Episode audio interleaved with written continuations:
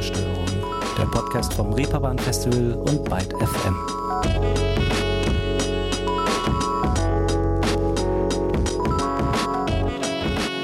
Guten Tag zusammen, willkommen zu einer neuen Ausgabe Ruhestörung.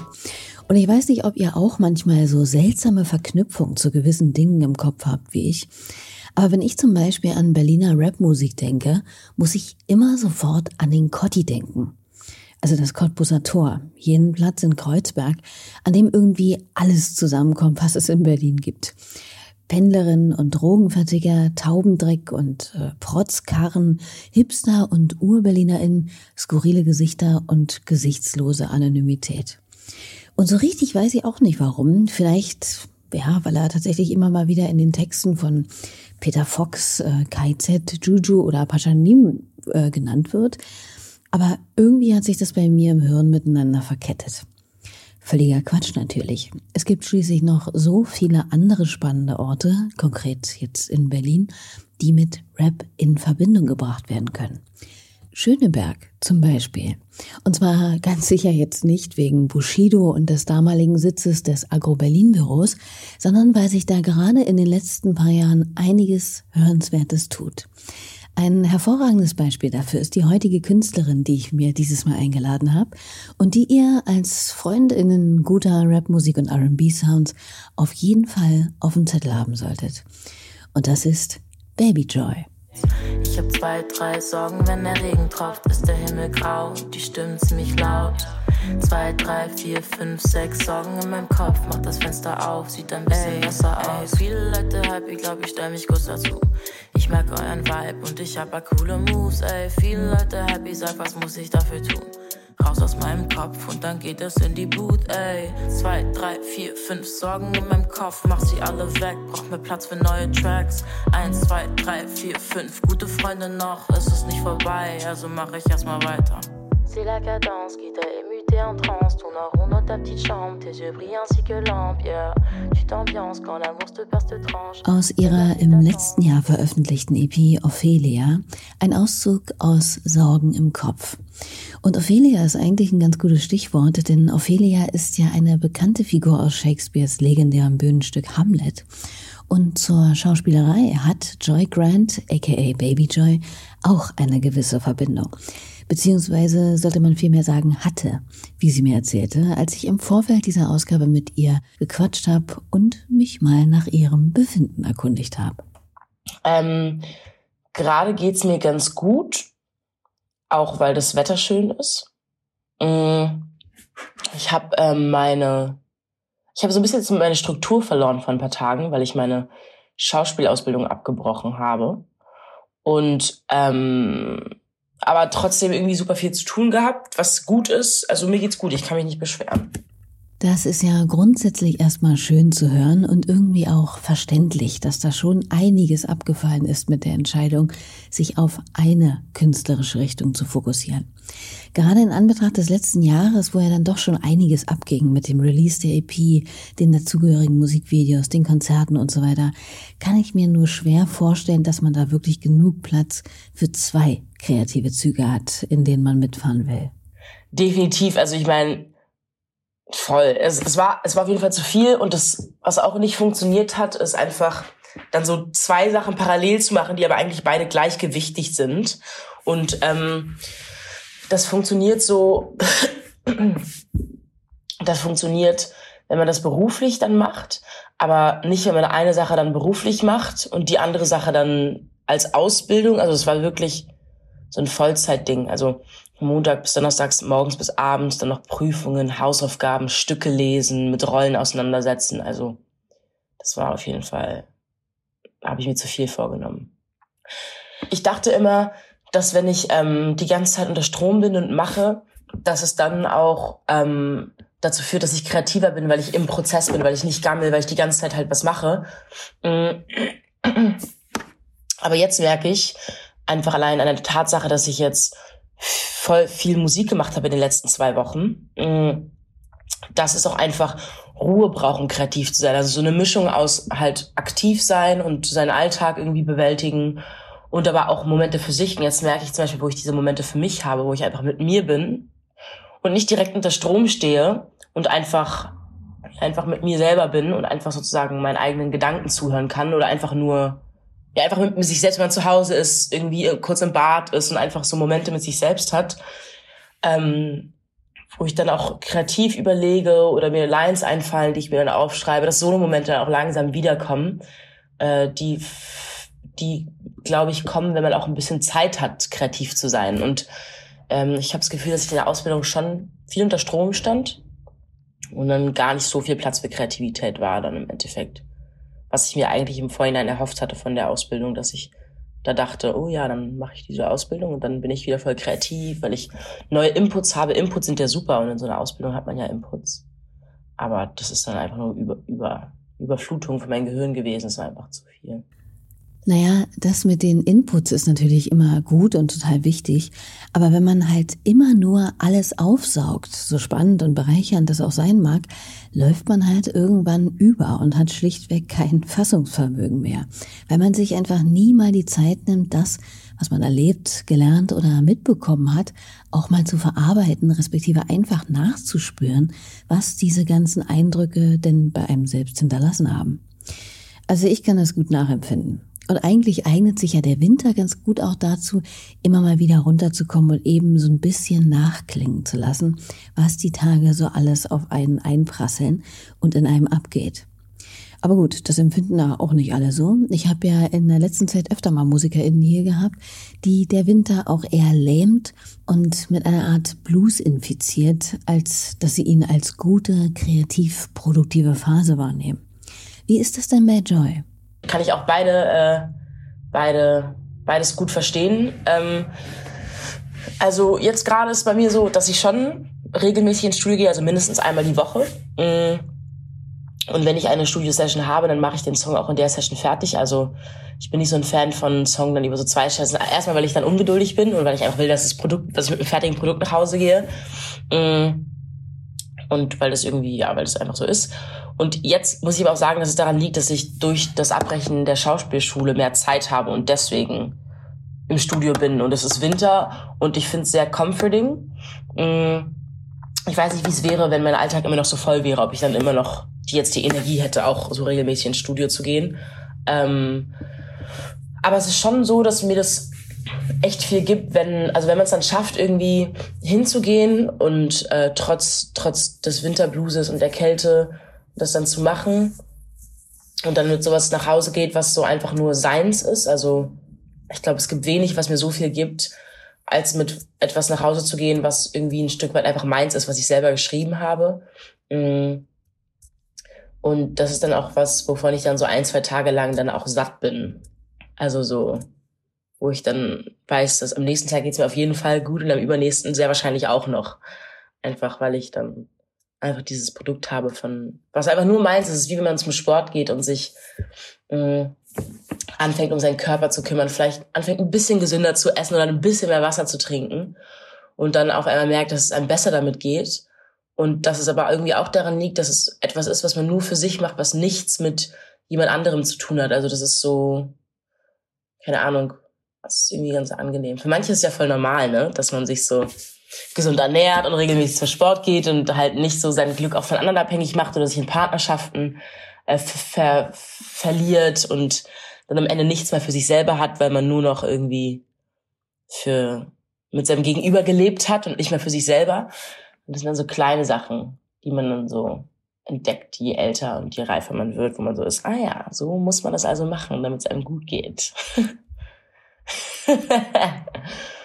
Ja, den Dreh hätten sicherlich viele gern raus. Aber manchmal reicht es für ein gutes Empfinden ja auf wundersame Weise auch schon mal aus, wenn nach gefühlten 50 Days of Grey mal wieder die Sonne scheint. Ist halt echt so, wie es auch direkt einen Unterschied macht einfach. Also man wacht auf und die Sonne scheint und man geht raus und man läuft rum und es ist kalt, aber die Kälte ist weniger schlimm, weil die Sonne scheint einfach. Und man sich auch denkt, das ist ja jedes Jahr immer das Gleiche. Nach dem Winter scheint die Sonne und man ist so, ach, deswegen ging es mir nicht so gut. Und man weiß es ja auch eigentlich schon, aber jedes Jahr wirklich, als es wärmer wird, ist man wieder so, ah, jetzt verstehe ich, es war einfach Winter, so, jetzt geht's bergauf und dann fängt alles wieder von vorne an. Das ist eigentlich auch echt traurig, weil es wird nie enden, außer man wandert aus irgendwo hin, wo es immer warm ist. Mécontent, tu trouves ici, il serait temps de changer d'abri, pas un manque d'opportunités qui profite ta crédulité. Baisse ton regard, ose pas d'avoir, on est chez moi là, c'est le départ. Je te dis dès le départ, j'attendrai pas. Yeah.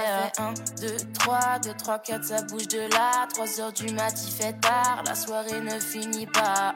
1, 2, 3, 5, 6, 7 chansons regard qui vient se poser sur moi. Mais à coup pas, je parlais pas. Und ich sag 1, 2, 3, 2, 3, 4, guck, es geht weiter. Heute laut, manchmal zu leise. Glaub, er mag die Art und Weise wie 1, 2, 3, 4, 5, 6, kommt alle rein. Handy klingelt, keine Zeit. Bitte achtet auf den Vibe.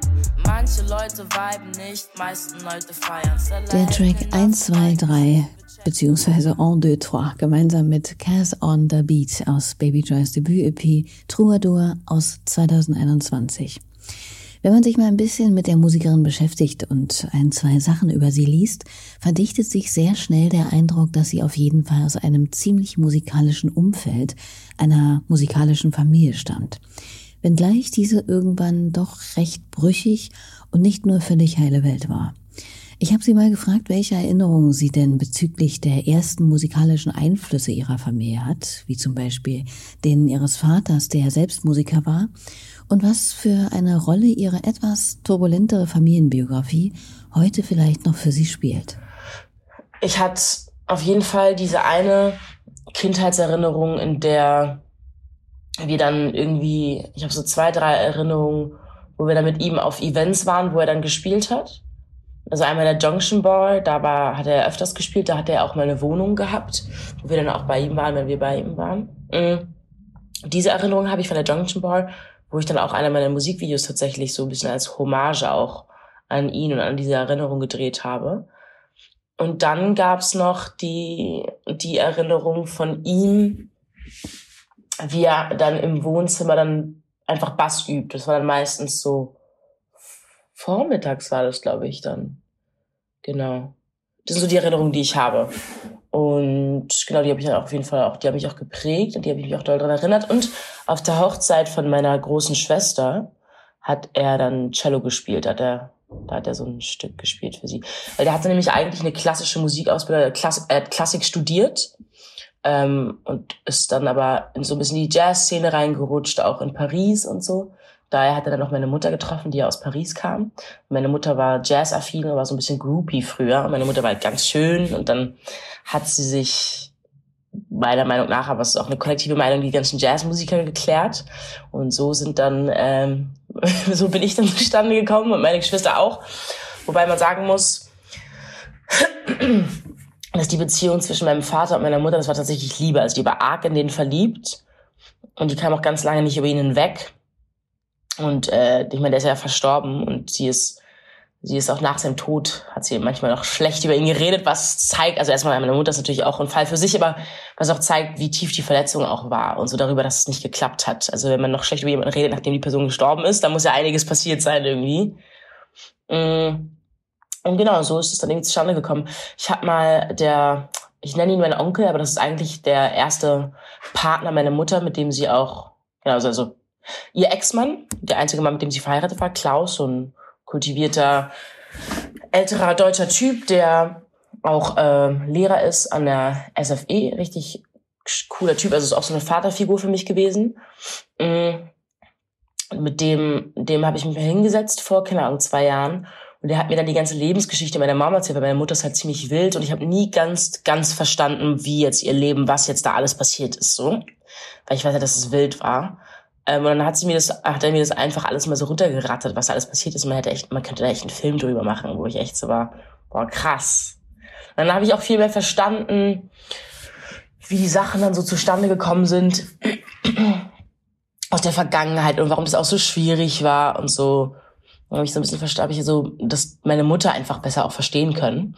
Mm und sie ein bisschen aus einer Außenperspektive betrachten können und nicht aus meiner Perspektive ihre Tochter, die auch an vielen Sachen gelitten hat, sondern aus einer Reifen von außen, ah, okay, wenn das und das so war, dann macht es natürlich Sinn, dass das und das dann so passiert und dass ich dann sozusagen auch so ein bisschen Produkt war vom, vom Ganzen, gar nicht abwerten, weil ich glaube schon, dass ich gewollt war und so, aber das hat dann für mich einiges erklärt auch, weshalb dann einiges so schwierig war. Ja, ich habe echt... Ähm, so wilde Familiengeschichten, auch mütterlicherseits vor allem. Und es ist dann immer ganz schön, wenn man dann älter wird und in der Lage ist, dann das erklärt zu bekommen.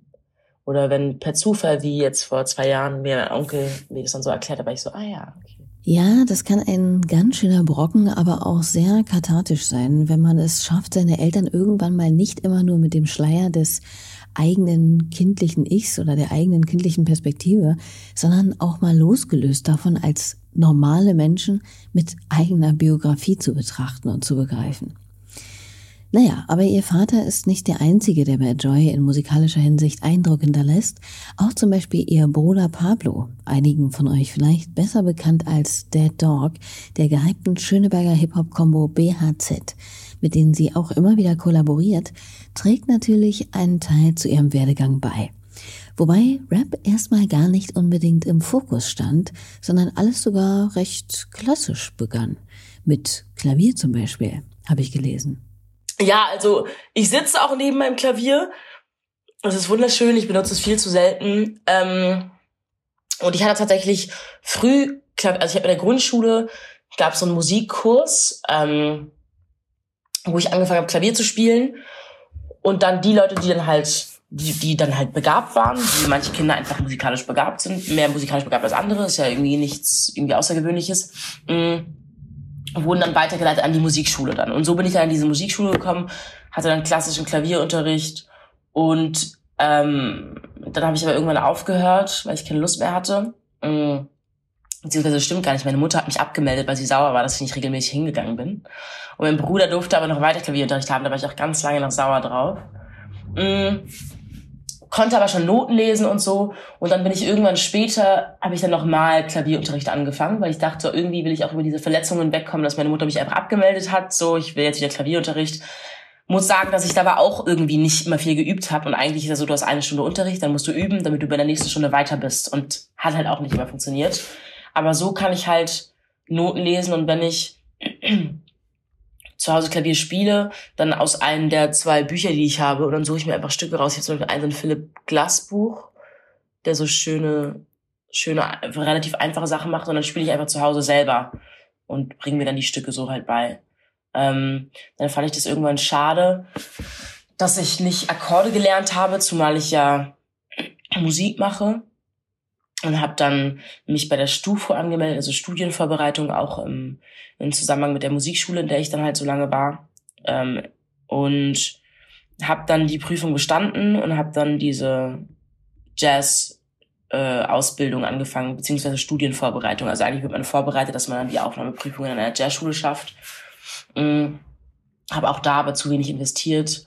Und es war offensichtlich nicht meine Leidenschaft. Also ich dachte halt einfach, weil ich halt musikalisch sehr gutes Gehör habe. Mm, was ja, also mein Vater war Musiker, meine Opa mütterlicherseits war auch Musiker, also wir haben einfach so viele auch Künstler in der Familie. Dachte ich, ah, ich mit diesem Gehör, wenn ich dann die Technik lerne, könnte ich ja richtig irgendwie weit kommen und könnte vielleicht das und das machen.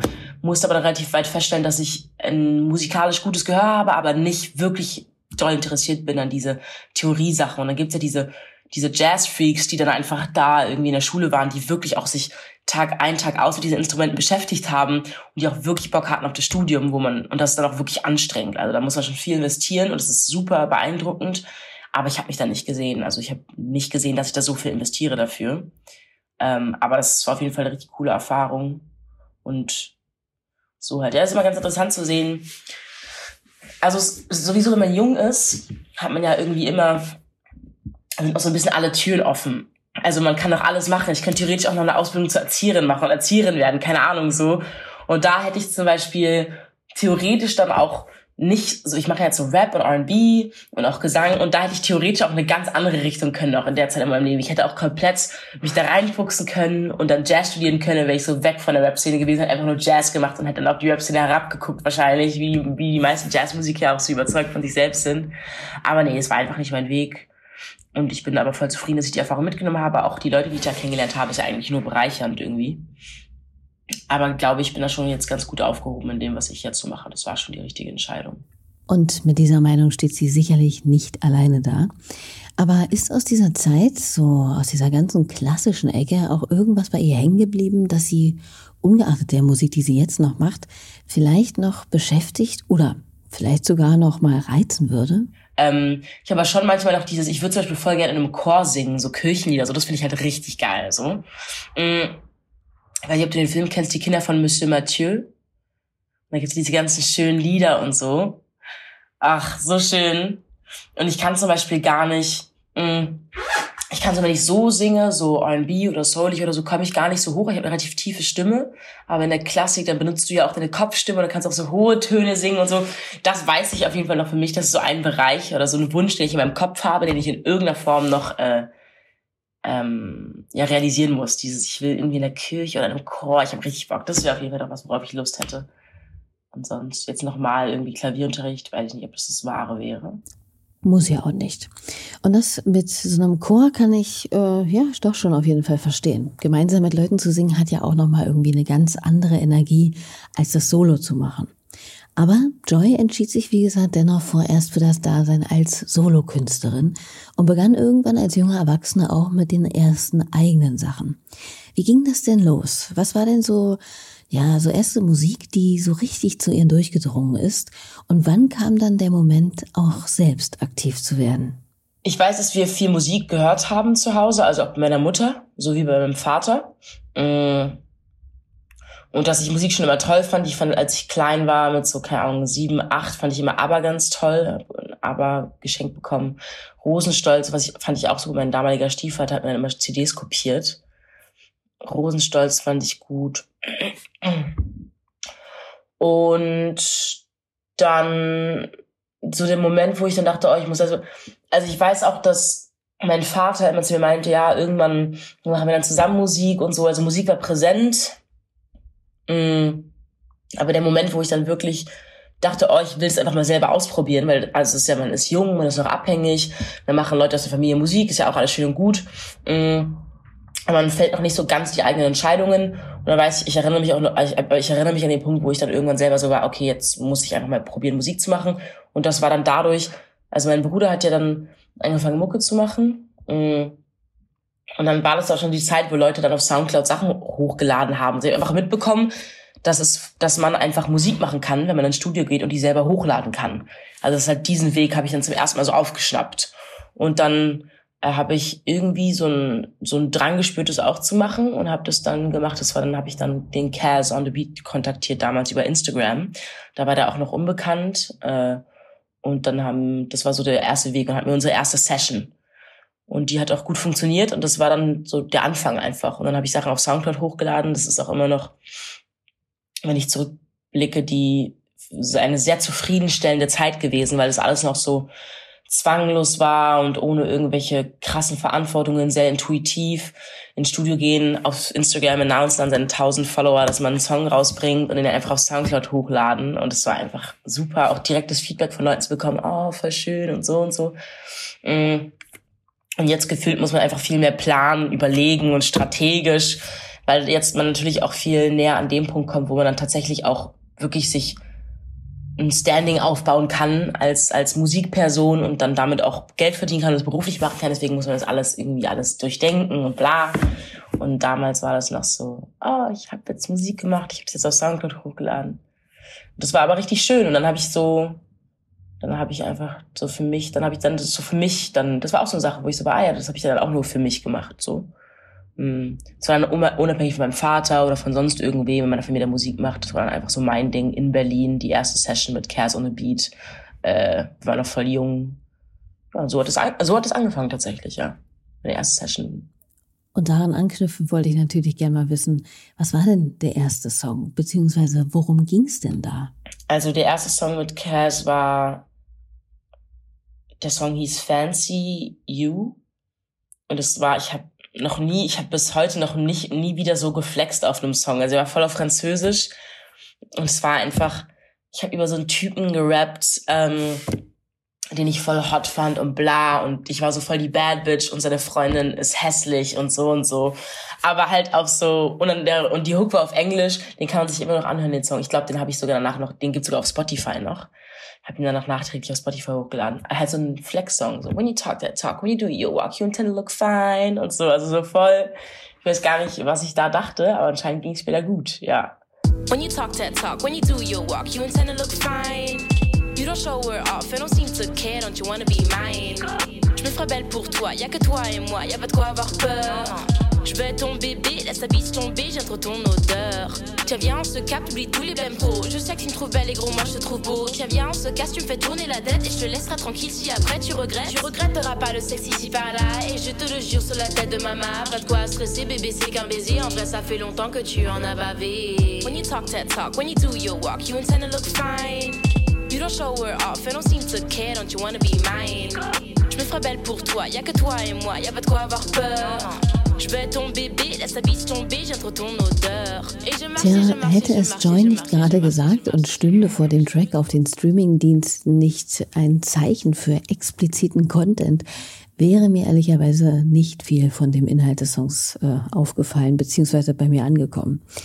Da hat der Französischunterricht mit Julien aus der Rue de Guerre, wer sich erinnert, gründlich versagt.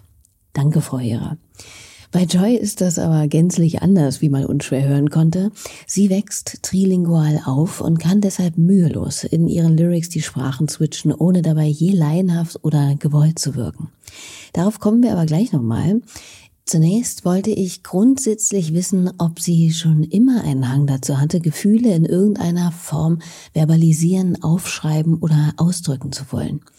Der Klassiker ist ja in jeder Hinsicht wohl erstmal das Tagebuch. Denn wenn man sich ihre Texte sonst so anhört oder eben die Mühe macht, vielleicht auch mal zu übersetzen, ist schnell klar, dass es hier durchaus gern mal tiefer an das eigene Innenleben und die Substanz geht. Ich glaube, ich habe schon immer gern geschrieben. Als ich jung war, wollte ich auch Schriftstellerin werden. Habe dann auch immer so ein, zwei Bücher auf meinem alten Mini-Laptop dann so angefangen zu schreiben. Ich dachte, das wird was, aber ist da nichts geworden. Ähm, und sonst im Deutsch-Leistungskurs manchmal wir Gedichte schreiben sollten oder wenn wir Gedichte gelesen haben, interpretieren fand ich immer super. Ich konnte immer gut Gedichte interpretieren und fand das immer sehr, also ich hab, das hat mich immer sehr inspiriert, so Gedichte und so sich damit auseinandersetzen und dann selber schreiben. Und ich hatte dann, also ich, ich wusste, dass ich schreiben konnte und dass ich gerne schreiben würde. Und ich glaube, da, das hat sich dann so also das Textschreiben ist dann eigentlich perfekt dafür. Es hat sich dann einfach so gefügt, dass es dann, dann so Texte geworden sind. In einem anderen Kontext wären es vielleicht auch Gedichte geworden oder so, keine Ahnung. Aber da ich dann angefangen habe, Musik zu machen, sind es halt Texte geworden. Also ich glaube, ich hatte schon immer so Lust auf Schreiben. So, ja. Und so Tagebuch, weil du es gerade erwähnt hast, habe ich auch geschrieben, als ich jung war noch. Ich habe das auch immer noch. Aber da habe ich dann irgendwann aufgehört mit. Finde ich auch immer sehr beeindruckend, wenn Leute auch im Erwachsenenalter noch regelmäßig dann irgendwie sich Sachen aufschreiben, weil das ist natürlich auch eine schöne Sache, auch um mal, auch um so Momente aufzufangen oder einfach, zum Beispiel bei mir ist es so, ich vergesse immer relativ schnell so, so, so alltägliche Sachen, die passiert sind oder so, oder ich kann dann auch zeitlich nicht genau sagen, wann jetzt was war, letzte Woche oder vor vier Wochen. Und das ist eigentlich so ein Weg, um so conscious ein bisschen durchs Leben zu gehen, wenn man einfach sich ab und zu ein paar Zeilen aufschreibt. Das ist eigentlich eine schöne Sache so. Ähm, und manchmal, auch wenn man sich da so Sachen durchliest, ist man so, ah krass, hätte ich jetzt vergessen, wenn ich das jetzt nicht so gelesen hätte. Das ist eigentlich eine schöne Sache. Aber nee, ich schreibe dann halt einfach dann Texte, beziehungsweise wenn ich dann manchmal inspiriert bin und nicht im Studio bin, ähm, schreibe ich dann einfach Lines in mein Telefon, ähm, die ich dann später in der Session dann benutze für einen Liedtext dann. Also ich basiere dann mein Liedtext um diese eine Line herum, die mir dann eingefallen ist in dem Moment. So ja, das ist so das regelmäßige Schreiben. Für all die, die das irgendwie fühlen und eigentlich auch gerne mal ja, mehr aus ihrem Alltag oder Innenleben festhalten würden, aber einfach, naja, so einen gewissen Horror vor der Arbeit oder gar den großen leeren Seiten haben. Ich habe zum Beispiel so ein Buch, in dem man über fünf Jahre jeden Tag in eine schmale Spalte ein paar Gedanken, Ereignisse oder sonst was einschreiben kann. Da hast du dann sozusagen 365 Seiten und auf jeder sind fünf, sagen wir mal, drei Zentimeter hohe Zeilen untereinander angeordnet. Da muss man zum einen keine Autobiografie reinschreiben und zum anderen hat man gleich im Blick, was man, sagen wir, heute genau vor einem Tag gemacht oder gedacht hat. Das klingt halt irgendwie cool, weil ähm, so wie du es beschrieben hast, sind da ja dann nur wenige Zeilen. Das heißt, du kannst gar nicht so viel schreiben, sondern es ist halt begrenzt und das ist dann halt auch machbar. Weil ich glaube, das, was dann viele Menschen abschreckt bei Tagebuch schreiben, ist, boah, jetzt muss ich erstmal, und bei mir, ich bin so leicht neurotisch angehaucht, also leicht ist eigentlich untertrieben, ähm, ich wäre dann so, okay, ich muss jetzt aber detailliert sagen, wie ich mich fühle und dann nichts auslassen und so, dann wird es halt zu viel. Wir jeden Tag einen Roman schreiben, was man nicht alles fühlt und denkt an einem Tag. Und wenn es aber so begrenzt ist, dann kannst du auch theoretisch auch einfach dir drei, vier irgendwie Gedicht ausdenken, was gerade deine als Stimmung irgendwie, du kannst ja alles machen, kannst auch künstlerisch Tagebuch finden, du musst ja nicht genau sagen, heute war das und das, du kannst ja auch freestylen und so ein bisschen Kunst draus machen. Das, das ist schon gar nicht mal so schlecht. Sowas äh, sollte ich mir vielleicht auch anlegen. Das klingt auf jeden Fall sympathisch. Ist es auch. Bei Baby Joy würden dann vermutlich auch noch innerhalb der Spalten nicht nur die Gedanken und die Form, sondern auch die Sprachen vielseitige Facetten vorweisen. Wenn es nach ihren Rap-Texten geht, müssten jene Einträge, die besonders verletzliche Seiten und Themen offenbaren, vermutlich dann eher auf Französisch verfasst sein. Denn wird es schwer und emotional in ihrer Musik, fließen die Worte bei Joy eher auf Französisch über die Beats. Sowie auch bei Sourire à l'envers, bei dem es um den frühen Tod und Verlust ihres Vaters geht.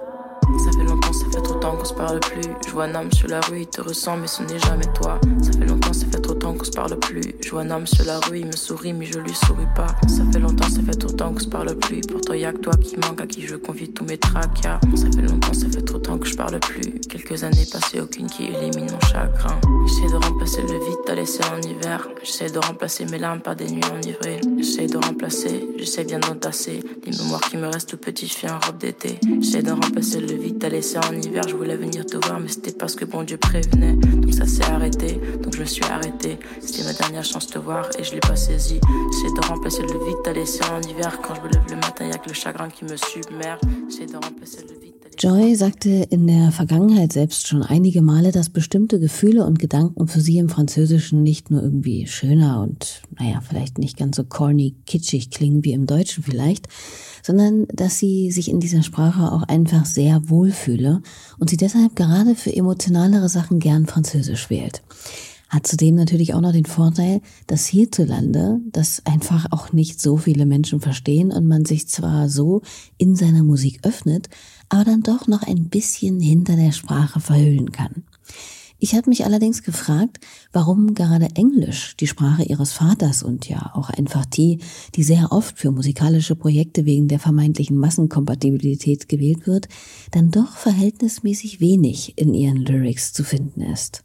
Ich weiß gar nicht. Ich glaube, weil ich dachte, weil ich, oder weil es ja auch ein Fakt ist, dass englische Sachen immer nicht so gut ankommen in Deutschland irgendwie, jetzt in deutscher Musik, wenn man da jetzt so viel auf Englisch rappt oder singt. Mm. Und dann ist es eine gute Frage. Also ich glaube, ein Grund dafür ist, dass ich ja zumindest schulisch gesehen bis zum Abitur mit der französischen Sprache mich auseinandergesetzt habe, weil ich ja Abibak gemacht habe, also deutsch-französisches Abitur. Das heißt, das heißt, das hat glaube ich schon dazu geführt, dass ich mich nicht nur mit einem Elternteil oder Freunden auf der Sprache auseinandersetze, sondern halt auch schulisch dann so lange mit der Stra Sprache beschäftigt bin. Ich glaube, da setzt sich das auch nochmal fest. Ähm, Zweitens war ich dann öfters auch in Paris als in, als in Amerika. Also einmal war auch so eine Geldfrage natürlich. Mm. Aber auch weil es einfacher ist, mal irgendwie kurz nach Paris zu fahren, weil ich da irgendwie viel Familie habe. Und dann ist, glaube ich, aber auch ein großer Teil davon, dass mein, dadurch, dass mein Vater dann verstorben ist, ich dann nicht den Bezug verloren habe, aber schon dann natürlich weniger Bezug zu dem Teil hatte, weil der Teil nicht mehr da war. Und ich habe noch meine Schwester, also seine Tochter auch, als zwei Töchter, mich und meine Schwester, oder meine Schwester und mich besser gesagt. Ähm, und der bin ich viel im Kontakt. Die ist auch nach seinem Tod nach, nach äh, Paris umgewandert, damit wir uns mehr sehen können, weil wenn sie in den Staaten geblieben wäre, wäre es einfach schwierig geworden. Und ähm, das heißt, ich spreche schon auch noch Englisch und so und auch mit ihren Kindern spreche ich Englisch und aber der Bezug ist dann im Französischen hat sich das einfach mehr noch mehr verfestigt, halt einfach genau durch die Punkte, die ich gerade meinte, Schule, Abitur, da liest man ja auch Bücher auf Französisch, bla bla. Meine Mutter, die halt noch am Leben ist, mit der ich halt überwiegend auf Französisch rede, mit mich unterhalte und dann halt der Ort Paris, an dem ich dann doch oft bin, wo ich auch Freunde habe, ähm, wo ich dann auch gar nicht so selten bin. Und das sind dann so die Komponenten, die dazu führen, dass ich dann wahrscheinlich dann mehr mh, mm, auch Erinnerungen aber auch emotionale Aspekte dann mit der Sprache äh, verbinde. Und nicht nur mit der Sprache bringt Joy vieles in Verbindung, auch hat sie einen engen Bezug zu Frankreich bzw. nach Paris, das sie immer wieder besucht. Auch französischer Rap findet früh den Weg zu ihr, viel mehr als Hip-Hop aus Deutschland. Liegt das vielleicht auch daran, dass der französische Rap, so hart er mitunter ja auch sein kann, und wenn man das überhaupt so pauschalisieren möchte, aber dann doch schon auch eine offenere Kultur pflegt, was die Äußerung und Behandlung von Gefühlen anbelangt? Und wenn, woran liegt das Ihrer Meinung nach? Ich habe keine Ahnung. Wahrscheinlich gibt es da auf jeden Fall, gibt auch Leute, mh, mm, die sich richtig mit Musik und Rap beschäftigen, denen auch die sagen können, damals war das so und so, also die auch so eine fundierte Meinung haben. Mm, ich hatte zum Beispiel so ein Interview mit diesem, auf Instagram heißt der Kosha Rubinski.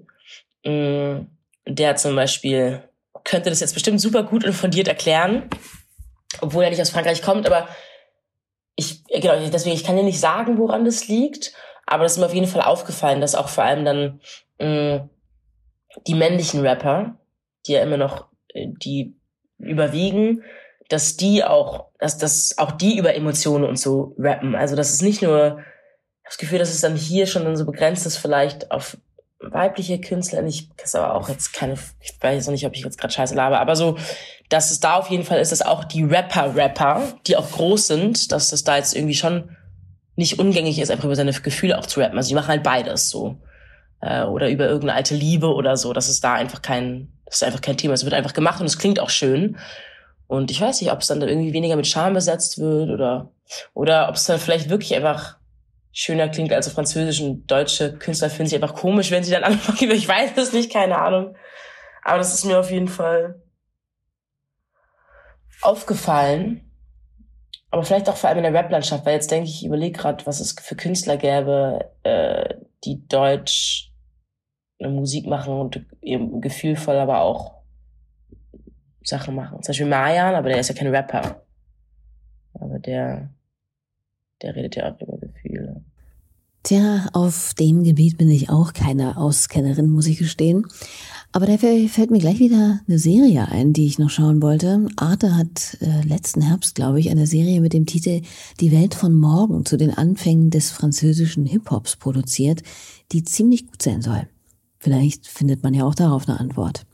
Aber das nur mal am Rande.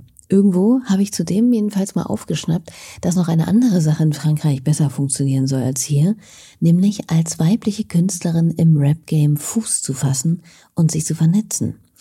Joy ist mit BAZ, Atom J, Cas on the Beats oder ja, Bad Chief zum Beispiel natürlich auch hier schon gut connected. Aber ist das in der französischen Szene als Frau dann doch leichter? Habe ich schon das Gefühl. Also ich basiere es auch darauf, dass mir dann schon so zwei, dreimal gesagt wurde, boah, würdest du hier Mucke machen? So, ich glaube, das wäre wär richtig popping oder das würde richtig gut funktionieren. Mm, ich weiß gar nicht, was nochmal der, das Argument war, ob es dann weniger davon gibt oder so, oder ob ich dann da vielleicht auch als schwarze Künstlerin einfach besser ankommen würde, weil es da ja auch, es gibt ja auch mehr schwarze Menschen einmal und dann aber auch viele schwarze Künstler im Vergleich zu hier und auch viele schwarze bekannte Künstler. So halt. Ich glaube, es geht schon so in die Richtung irgendwie dass ich dann da wahrscheinlich auch schneller Fuß fassen würde und so. Aber da bin ich gar nicht mal so unskeptisch drüber über diese Meinung. Das kann ich mir schon vorstellen, dass es dann da irgendwie, weil allein die Tatsache, dass ich, ähm, es gibt einen französischen Rapper, der heißt Joker und der ist mittlerweile auch echt berühmt. Und dann war ich in Paris und habe dem einfach mal geschrieben und war so, yo, ich bin in Paris, ist Bock auf eine Session. Und dann hat er mich einfach zu sich ins Studio eingeladen, was ja irgendwie absurd ist. Ich weiß gar nicht, mit welchem Rapper ich den vergleichen könnte. Hier wahrscheinlich mit keinem so richtig. Also nur, dass man so einen Vergleich hat und sich vorstellen kann, was das irgendwie heißt. Und dann haben mich auch meine Freunde, dann meine zwei männlichen Kollegen begleitet, weil die waren so, okay, komisch, so, da kommen wir die ja mal mit. Aber war alles super korrekt, super freundlich. Äh, der folgt mir auch immer noch auf Instagram und so. Und einfach richtig wo ich so war, und es war einmal so eine Zufallssache. Jetzt stell dir mal vor, ich lebe da und das passiert dann on the regular basis und auf einmal bin ich dann einfach da drin in dieser Szene. Also ich muss schon sagen, ich habe da schon ein paar Mal spekuliert auch darüber.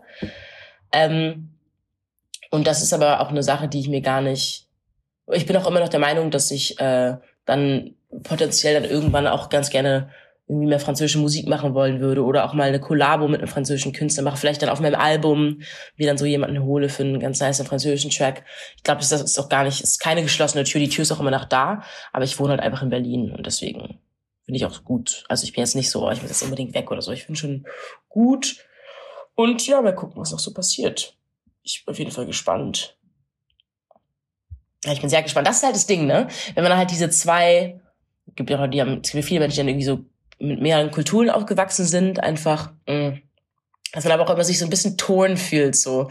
Man ist okay, ich bin gerade hier, aber ich könnte gerade genauso gut in Paris sein und da arbeiten und nebenbei Musik machen. Es würde keinen großen Unterschied machen. Aber man hat sich so halb für das eine entschieden, vielleicht auch gar nicht unbedingt bewusst. Und dann ist man so, aber ist die andere Option, dass dann immer noch so im Kopf schwebt, so im Kopf, was wäre, wenn? Das Gute ist, dass ich jetzt nicht mehr in der Vollzeitausbildung bin. Das heißt, ich kann machen, was ich will. Solange ich einen Job habe und Geld verdiene nebenbei.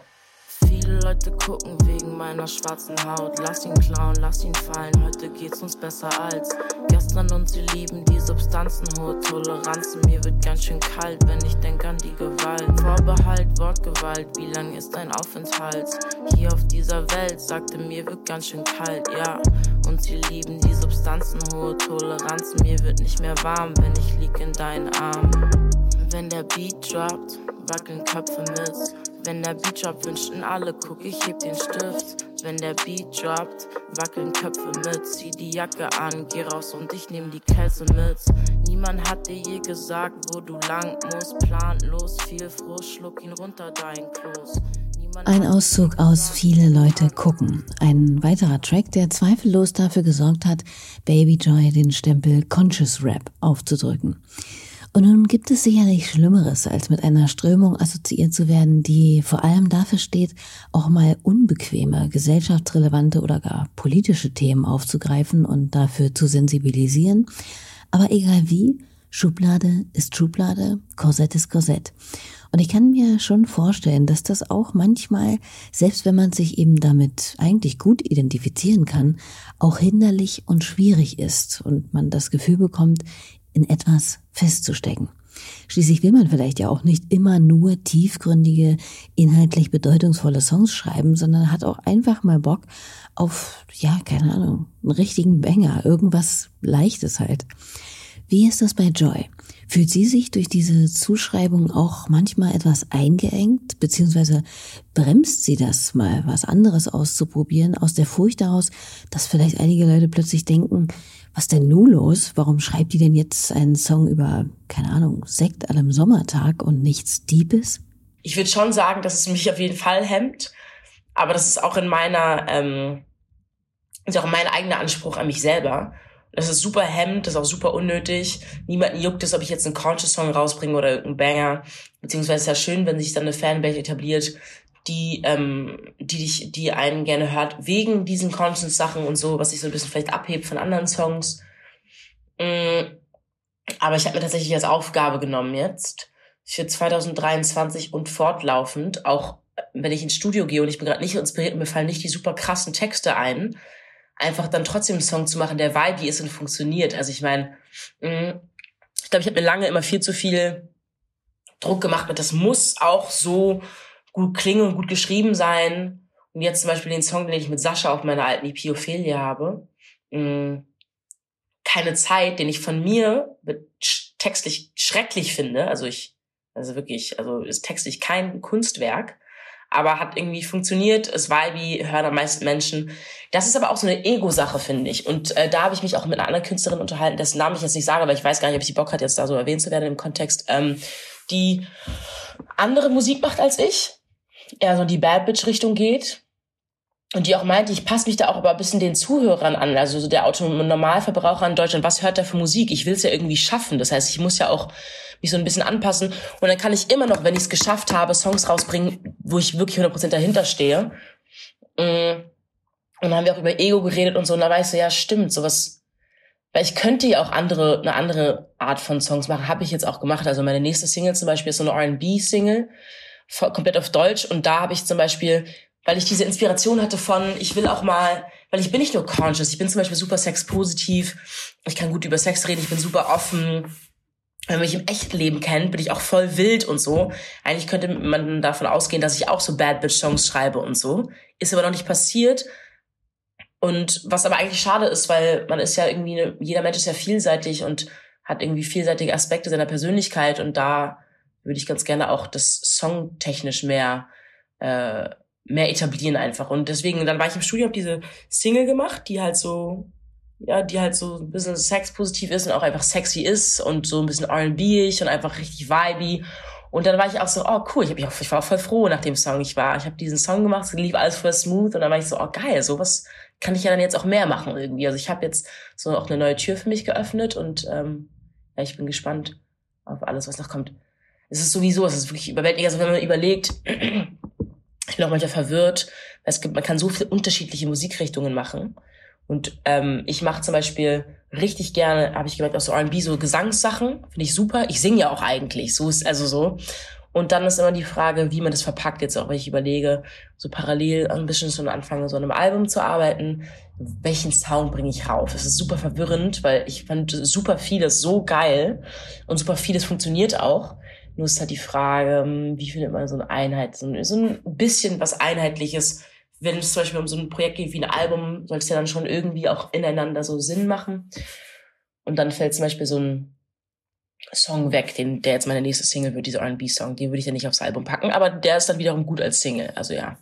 Aber zurück, um zurück zu deiner Frage zu kommen, ähm, es hemmt mich auf jeden Fall, aber ich probiere jetzt ich habe jetzt irgendwie, ich bin gerade dabei, mich davon ein bisschen loszulösen, immer diese in diese conscious Richtung gehen zu müssen, wobei ich es immer noch sehr gerne mag. Also ich lieb's, wenn ich habe jetzt, jetzt mit A zum J im Studio, wir haben einen Song gemacht, wo ich den Text höre und wo ich denke, boah, wäre das nicht mein Song, ich würde ihn trotzdem hören. Oder das ist immer ein gutes Zeichen, wo man, wo man einfach sich auch ein bisschen in den Text irgendwie verliert und denkt, oh, und dann hat auch jeder seine eigene Vorstellung bei dem Text, weil es auch so ein bisschen offen gelassen wird. Der eine denkt sich das, der andere denkt sich das. Und das ist schon immer noch mein, mein, mein Favorite, aber ja, ich bin auch offen, jetzt mehr, mehr Bad Bitch, äh, less conscious Sachen zu machen. Habe ich mir jetzt vorgenommen. mehr Bad Bitch, less conscious. Warum sollte das auch nicht einfach gemeinsam ebenbürtig, gleichrangig nebeneinander in einer Person existieren dürfen? Zumal ich finde, dass man allein bei Joys Musikvideos schon eine Ahnung davon bekommt, dass sie nicht nur eindimensional die gefühlvolle Denkerin ist, sondern genauso gut Bock und Spaß am Tanzen, am körperlichen, am Stark und Selbstbewusstsein hat. Ophelia ist da ein gutes Beispiel für. Leg mich sterbend in das Wasser wie Ophelia. Wenn du danach suchst, verzweifelt, ist es nicht mehr da, da, ja. So viele Flaschen um mich herum, ja. War das Spaß? Bist du dumm? Leg mich sterbend in das Wasser wie Ophelia. Wenn du danach suchst, verzweifelt, ist es nicht mehr da, ja, ja. Flaschen um mich herum, ja. War das Spaß? Bist du dumm? Alle Menschen um mich herum sind ohne Ausnahme ziemlich weiß. Du sagst, es ist diskriminierend, ich weiß nicht, was du meinst. Und ich sehe es in deinem Blick, du findest mich gemein. Ja, alle Menschen um mich herum sind ohne Ausnahme ziemlich weiß. Ja. Müsst ihr euch das Musikvideo mal angucken, ich denke, dann wisst ihr, was ich meine. Naja, und ob am Ende eine neu eingeschlagene Richtung, ich sage jetzt mal in Anführungszeichen, funktioniert oder nicht, kann man ja nie wirklich wissen. Ich denke ja, wenn man einfach so richtig Bock darauf hat und dahinter steht, dann sind das schon mal die besten Voraussetzungen. Und vielleicht sogar auch bessere, als immer nach der Methode Never Change a Winning Team zu fahren. Ich bin, ich bin auf jeden Fall gespannt, auch wie das wie das ankommen wird, ich bin auf jeden Fall richtig gespannt, weil ich habe das Gefühl, jetzt zum Beispiel die neuen Songs, die ich gemacht habe, ich hör, ich mache so jetzt gerade neue Musik und bin noch, ich denke auch so, die alten Songs finde ich immer gleich auch Schrott. Ne? Ich denke auch so, boah, die alten Songs hätte ich mal damals schon so Songs rausgebracht, die ich jetzt mache. Aber das ist das Gute, man hat, macht ja auch eine Entwicklung als Künstlerin. Ähm, es wäre langweilig, also es muss ja irgendwie dann auch irgendwie sich stetig wachsen im besten Fall und verändern, bla bla. Aber ich frage mich natürlich schon manchmal, weil ich eben einfach gerne verschiedene Sachen mache, wie das jetzt ankommen wird, auch bei den nächsten Singles und so. Das Gute ist, ich habe jetzt vor dem Album noch ein bisschen Zeit, so ein paar Singles rauszubringen, um so zu gucken, was wie ankommt, weil ich habe wirklich keine Ahnung. Also ich weiß auch gar nicht, ja, das ist wirklich so ein bisschen mein Dilemma. Ich weiß nicht, wie das jetzt, ob es die Leute verwirrt, wenn ich unterschiedliche Sachen rausbringe oder ob das okay ist oder ob man nicht doch eine Einheit kreieren muss oder ob es dann genau das ist, was die Leute spannend finden, ob dieselben Leute, die, die meine süßen Conscious Songs feiern, auch die Songs feiern werden, die bisschen Bad Bitch, weil, weißt du, ich habe keine Ahnung. Und ähm, ich ordne immer gerne Sachen für mich ein und strukturiere Sachen und da kann ich halt gerade nichts einordnen und strukturieren, weil ich es einfach nicht weiß. Und ähm, bin aber richtig gespannt deswegen auf, auf meinen Weg, also auf was jetzt passieren wird. Wie werden die gewissen Sachen ankommen? Wie wird man mich wahrnehmen? Wird es gut funktionieren? Werden die Sachen ankommen? Äh, ich, ich bin einfach, ich bin tatsächlich wirklich richtig gespannt. Ich habe wirklich keine Ahnung, was, was, weil ich bin ein richtig Fan von den neuen Songs, aber die sind alle so unterschiedlich. Also von mit Thomas-Songs, mit äh, Cello eingespielt. Ich spiele so drei Instrumente, Saxophon und ich singe auf Englisch und bla und Höhen und immer mehr Instrumente und auf einmal kommt ein Rap-Part zu dem Song, den ich jetzt release, R&B, äh, Sex-positiver Song. Also ich wüsste gar nicht, wie ich die Songs zum Beispiel, also ich habe keine Ahnung. Deswegen, das äh, erschwert natürlich die, die Release-Strategie so. Ähm, aber das ist dann wiederum das Coole, wenn man, wenn ich jetzt an meinem Album arbeite, dass ich da nämlich mit Intention schauen kann, dass ich Songs mache, die in irgendeiner Art, vielleicht auch nur textlich, miteinander verbunden sind. So. Und äh, ja, da muss man halt nur gucken, dass man mit unterschiedlichen Producern arbeitet, wie man das dann macht, ja. Also ich bin ein bisschen lost, aber es ist auch irgendwie schön. Wonach das auf jeden Fall überhaupt nicht klingt, ist nach musikalischem Stillstand. Und das ist ja immer gut. Und natürlich wäre es toll, wenn man sich als Musikerin keine Gedanken darum machen müsste, ob irgendetwas gut ankommt oder nicht und einfach ganz wie ein, ja, der romantisierten Vorstellung eines KünstlerInnen-Daseins sein Ding machen könnte. Aber let's face it, so funktioniert das in der Realität einfach seltenst. Zumindest nicht mehr ab einem bestimmten Level, in dem Musik mehr oder weniger zum Beruf wird und nicht nur nebenbei als Hobby betrieben wird. Aber wir werden sehen. Es bleibt auf jeden Fall spannend und mit einiger Vorfreude versehen dieses Jahr. Ich freue mich besonders daran, also einmal Singles zu releasen, einfach um die Zuhörerschaft einfach zu füttern und nicht so ein großes Loch wieder entstehen zu lassen. Mm. Aber worauf ich mich am meisten freue, ist dann, während ich auch regelmäßig release und so, an einem, an einem größeren Projekt zu arbeiten, wo ich dann auch wirklich überlegen kann. Also ich, einfach eine künstlerische Arbeit selber zu haben und der künstlerischen etwas zu investieren und länger an einer Sache zu arbeiten. Da habe ich richtig Bock auf diesen, auf diesen Prozess einfach und zu schauen, okay, wie kann ich das noch gestalten? Wie kann ich noch was hinzufügen? Was, wie kann ich das mit dem verbinden? Dass ich dann am Ende so ein Produkt habe, wo ich so bin, wow, nice. Das, wo ich dann auch so stolz drauf sein kann und mir auch Sachen überlegt habe und auch textlich überlegt habe so einfach, wo man dann so ein Baby hat am Ende. Also darauf habe ich richtig Bock, ähm, jetzt daran dieses Jahr auch wirklich zu arbeiten und äh, ja, ich, ich freue mich richtig drauf. Ich habe richtig Bock. Und dann natürlich auch regelmäßig dann weiterhin zu releasen und so. Und dann einfach noch ein bisschen die Wasser zu testen, zu schauen, wie welche Single ankommt und so. Einfach für mich so als Orientierung. Puh, ich glaube nicht, dass da jetzt großartig Orientierung dabei rauskommen wird, aber man kann es ja mal versuchen. So. Und neben dem Studio geht's dann doch aber sicherlich auch noch raus, sobald die Temperaturen steigen, oder? Das darf man natürlich auch nicht vergessen. Also Im Sommer spielt man dann auch live und so. Das wird auch eine super Erfahrung. Vor allem jetzt, letztes Jahr live spielen war so Schauspielschule, fuck, ich muss frei bekommen, irgendwelche Scheine ausfüllen, dahin fahren, dann am nächsten Tag zurück in die Schauspielschule. Super stressig. Jetzt bin ich ein freier Mensch, der einfach nur auf Teilzeit arbeiten wird und kann einfach live spielen und es auch genießen einfach und nicht irgendwie mit Anxiety im Zug zurück nach Berlin, fuck, ich habe morgen Schule, einfach mal so richtig auch mein Leben als Künstlerin leben und nicht noch parallel probieren, mich da und hier und da irgendwie auszubilden, sondern einfach das zu leben, wie es ja viele machen, ne? Die so viele, die sind ja auch so schon genug beschäftigt mit ins Studio gehen und hier und bla.